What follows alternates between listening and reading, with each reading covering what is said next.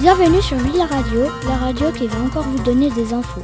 Fortuné et moi, nous avons lu Parvana, ce qui nous a donné envie d'approfondir le sujet de la vie des femmes en Afghanistan. En plus, on sait que les cinquièmes de notre collège ont vu le film d'animation. Nos recherches nous ont appris que les conditions des femmes en Afghanistan sont plus que difficiles. Tout a commencé en été 1994.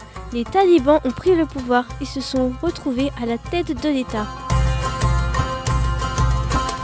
Ils étaient repartis en 2001, accusés d'avoir soutenu Al-Qaïda, le groupe terroriste auteur des attentats contre les États-Unis, en refusant de livrer son chef, Oussama Ben Laden.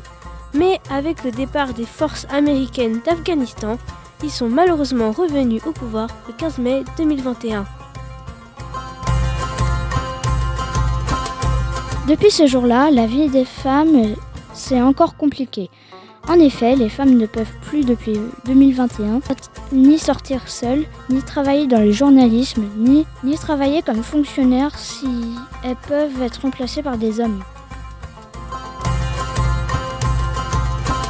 Et depuis 2022, les filles n'ont plus le droit d'aller à l'école après le primaire, les femmes n'ont plus le droit de conduire des véhicules, ni de faire du sport, ni de se réunir dans des associations.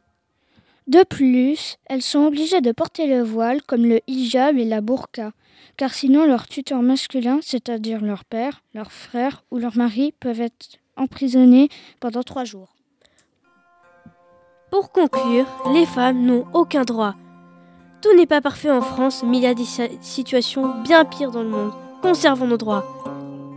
C'était Louise et Fortuné sur Ville Radio.